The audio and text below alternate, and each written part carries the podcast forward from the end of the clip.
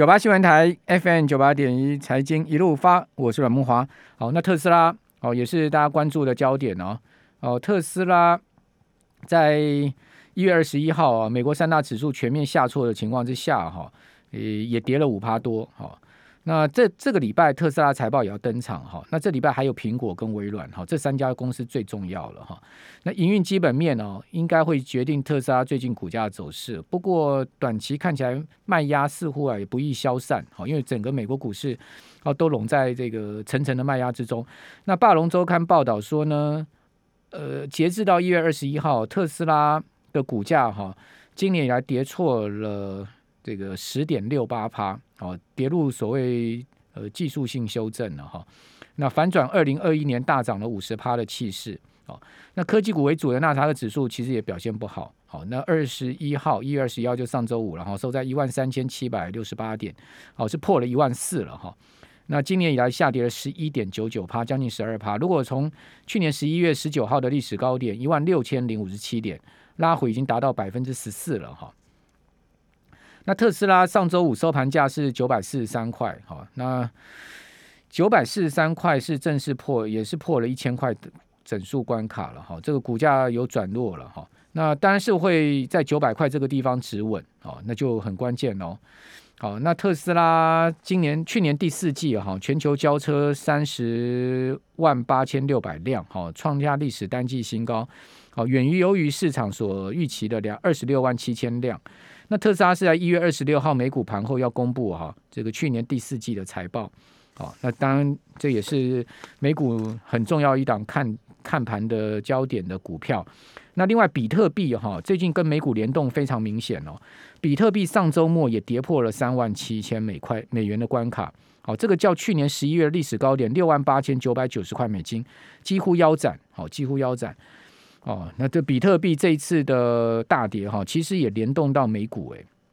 哦，过去比特币跟美股的联动关系没有那么密切，但是这一次的联动关系非常的明显，好，非常明显。美股一大跌呢，比特币也都跟着这个受牵连。哦，这一波比特币的跌势哈，真的非常的重，甚至是比这个美股啊整体跌的跌势来重的更多了。好，所以不单单美股跌，好，科技股跌，好，比特币，好，币圈呢也一片哀嚎啊，哦，就是最近整个资产的写照。那这样子的跌势到底够不够了？哦，是不是已经够了？Enough？哦，就再跌也太超过了。哦，是不是应该要做一个反弹了呢？这个礼拜美股啊、比特币啊、各类型资产是不是有可能要反弹？因为上周美国十年期国债殖率已经率先止稳，殖率已经没有再上往往上再冲了，哦，没有再继续破这个一点九以上更高的位置了，代表国债呢已经止稳了，价格没有再继续跌了。那国债是不是一个先期的指标？哦，国债先止稳了之后呢，股市啊、比特币啊、各类型资产渐次止稳，哦，是不是有这样状况？那此外呢，我们看到黄金啊，最近呃走势呢更是一反哦全球资产弱势的情况。现在目前金价又涨了百分之零点七，已经来到每盎司一千八百四十块美元之上。似乎金价也开始啊这个脱离跟股市联动哦，出现走自己的路哦。但是它走的自己的路是一个比较多方的态势哦。那这些不同的资产，我们怎么综合去解读它们的变化？好，我们赶快来请教呃期货专家林昌兴，昌兴你好。大家好，大家晚安。好，这个美债已经先行看到值日下滑了，是不是股市要止稳的一个前前提呢？先期的指标呢？还是你觉得股市还还还早得很？呃，我个人觉得哈，其实是这个现在的这个呃美国股市啊，真的是算超跌哦，而且大家没有意料哦，这么纳斯达克哈，再加上这些网络科技的这些所谓的反托拉斯的制裁哦，一口气哦，真的是跌得非常的重哦。那到今天为止呢，基本上呢，看到这个期货电子盘的反弹哦，对于整个美股来说呢，大家还是一样，就像阮大哥讲，就看美国公债殖利率这样的一个角色哦。那公债殖利率呢，既然已经上上个礼拜创高之后有拉回，那对于短线的这些所谓的沙盘的压力哦，我觉得会减缓。这也是今天的台股哦，就是开低之后就盘中就开始急拉，大家应该也是看说，好啦，这里可能还是一个。空头市，可是短线的真的跌太多了，那抢反弹的人进来抢，所以我觉得今天晚上美股哈，相对的哈比较有机会来做反弹。那可是呢，其实我觉得投资朋友要去思考重点是，你现在的投资或者你现在的部位到底是属于你是高本一笔还是低本一笔？包含刚才阮大哥讲的这些比特币哦，基本上在今年资金是收缩的啦。那收缩的时候呢，基本上很多的这些所谓的用钱堆出来的呃这些物价也好，还有现在的这些所谓金融产品也好，都会有一波的修正。那这个修正呢，我觉得是进行式。那短线可能会有反弹，可是我觉得第一季呢，还是大家要小心为宜啊。好，那现在目前美国的期货盘哦是在盘上的哈。纳查克指数是目前涨了百分之零点二的幅度，那标普呢稍微涨更多，百分之零点二一二二，好这样的幅度哈。另外，呃，道琼是涨了百分之零点二，好涨六十七点。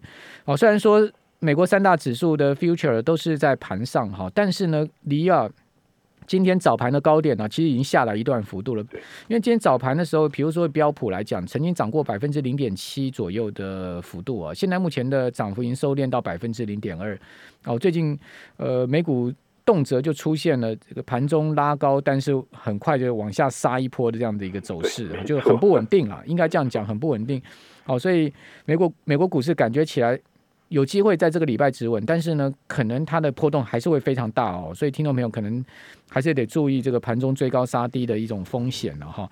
好，那另外我们来看到这个科技股的情况哈，是这一次美国股市的跌势重心了哈。呃，脸书居然上周一周啊，它可以跌掉八点七趴，好，从高点下来，脸书已经跌掉二十趴了哈。亚马逊好，上周一周跌十二趴，好，从高点下来，亚马逊跌掉二十三趴。苹果一周跌六趴，微软跌四点六趴，谷歌跌六点五趴，奈飞啊，上周五一天跌了二十二趴，盘中最深跌过二十五趴哦，全周奈飞跌了二十四趴。哦，如果你看到去年七呃十一月奈飞的股价，看到呃上周五这个盘中低点，你会不可置信啊，因为去年十一月奈飞股价每股是七百块美金，跌到上周五盘中低点跌到三百七十九，哦，你真的可以讲说不可置信的这样跌哈。那另外，特斯拉跌十趴，我刚刚讲了，辉达跟呃超微呢都跌十三趴，全周都跌十三趴，Intel 下跌六点五趴。我说你看到这些重量级股票这样跌哦，都感觉起来很不对劲哈。另外呢，这个去年涨非常多了，这个去年十一月涨到一千七百六十二块美金一股的这个呃 SHOPify 好 S 代号 S L S A S H O P 这档股票，这。当时是，呃，整个加拿大市值最大的公司，因为 SHOPify 是一家加拿大公司，它在美国挂牌。好，它的市值超过加拿大皇家银行，哦，成为全加拿大市值最大的公司。SHOPify 股价你知道到上周五跌到多少吗？跌到八百八十二块钱美金一股。它在上周，它在十一月的十一月中的时候，它的股价是一千七百六十二块美金，跌到跌到八百六十八。短短不两个月的时间，短短两个月的时间，SHOPify 这个这么有名的公司哦，这个线上开店的公司哦，这么有名的公司，股价可以这样崩了。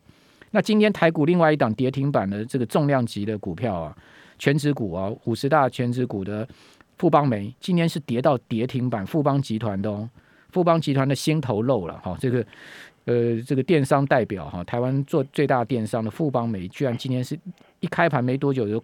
躺平跌停到收盘，那富邦煤为什么这样跌？很多人说，哎，盘中问我说，哎，富邦煤为什么这样跌？因为我之前去年非常看好富邦煤啊，啊，大家就问我说，富邦煤会这样跌，有没有利空？我说没有利空，那为什么这样跌？你去看亚马逊怎么跌的？对啊，你去看 SHOPify 怎么跌的？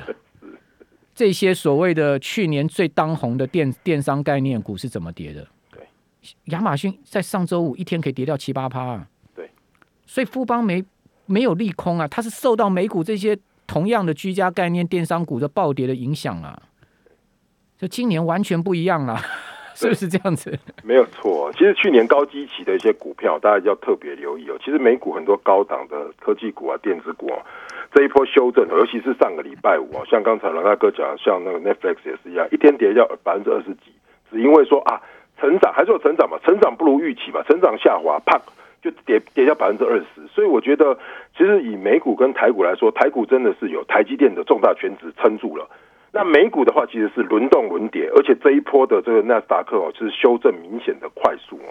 那短线可能我刚才讲乖离过大，那有可能会反弹。可是整个的这个季线呢，大家如果看纳斯达克的话，其实是整个往下弯，而且是盖头反压，所以应该不能够跟去年。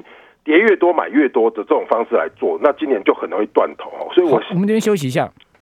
九八新闻台 FM 九八点一财经一路发，我是阮慕驊啊。这个股市啊，就是这么一回事了，涨多了就要跌，跌多了就要涨了。好，这个就跟那个三国一样嘛。好的，天下分久必合，合久必分了。哈，这个历史的 轨迹，哈，呃，世界的定律，哈，不变的哈。那你说美股为什么最近这样跌？因为涨太多了嘛。过去十年来，你看涨了多少了，对不对？你说啊，网飞跌的好惨哦！网飞一天可以跌掉二十二趴，从去年十一月七百多块美金跌到了三百八。网飞是从四十块美金涨到七百的啊，你知道吗？那你去看它的这个走长线走势图。我在讲一档股票，电商概念也超有名，大家都知道虾皮吧？哦，最近虾皮在台湾这个店对店啊，啊店到店啊，开的这个到处都在开啊，实体门市，实体门市店到店，对不对？没错。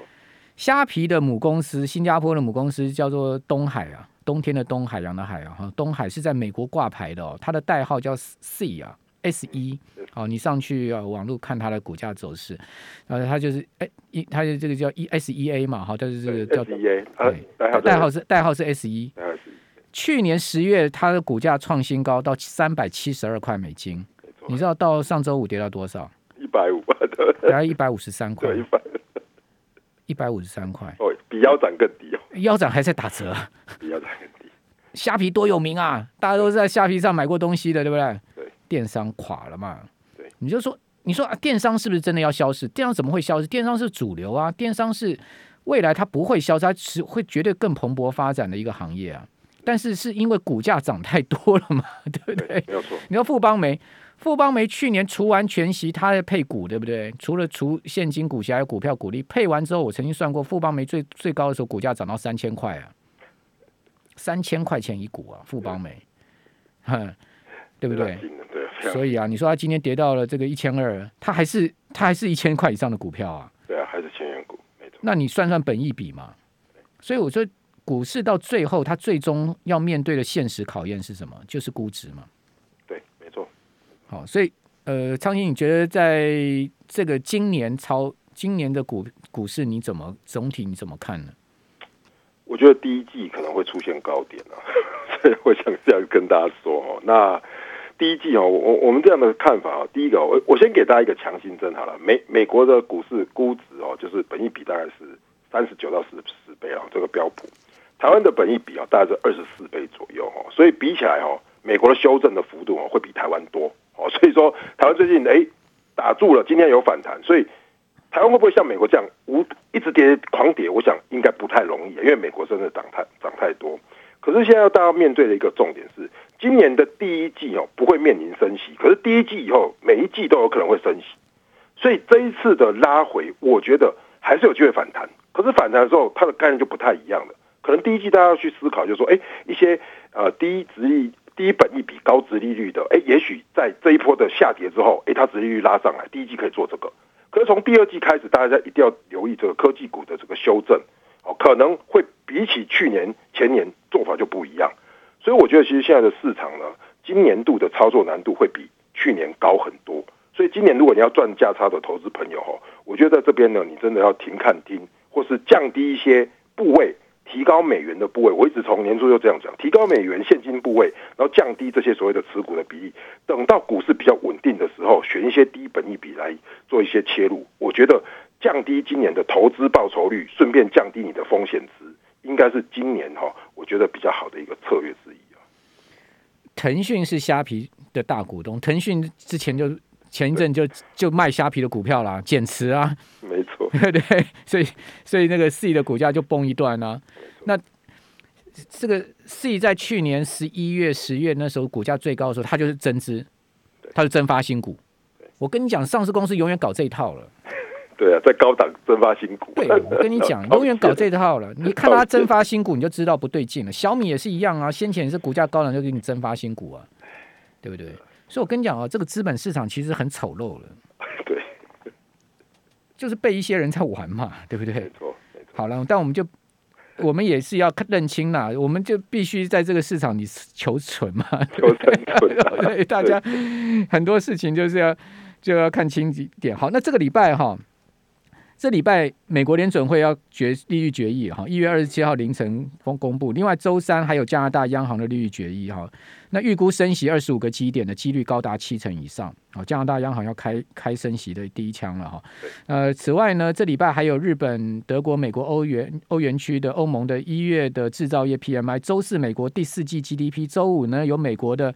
去年十二月的核心的 PCE 哦，十二月个人支出，还有 INF 要公布世界经济展望。礼拜天好，这本周呃本周日中国大陆要公布一月的 PMI。好，微软、苹果财报，特斯拉财报，哇，这礼拜真的是有有好多大事啊。对，所以哦，其实我觉得哦，其实现在哈，尤其是农历年前哦，第一个哈，其实大家在这两天，我觉得也不用积极操作了啦，可能。有的股票，我我说老实话哈，大部分的人的持股大概都是被套住了哈。那其实你这边不要随便增加持股了。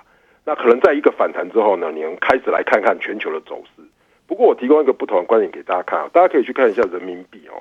人民币跟 A 股哦，其实人民币到今天为止还在升值。那 A 股其实去年根本没有涨到，所以其实哦，大家在投资的布局中，我我认为啦，外资他们都是这样啊，他在不同的市场里面去找机会。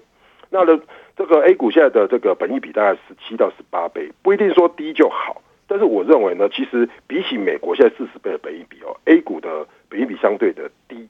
那这样的一个布局的方向哦，我觉得各位可以先把钱先留在手上，然后看看哪一个市场在今年度的第一季，一月过了之后，开始往上去做反弹的时候，你再来做 raise 加码的动作。那这边呢，其实很多高本益比去年涨非常多的股票哦，今年在回档修正的时候，我觉得你就不要再去随便碰它，因为它的可能就像美股这样回得又快又急，涨涨三倍，跌跌百分之五十，那这个时候大家我觉得受不了。我觉得大家可以朝这样的观察点来做一些布局。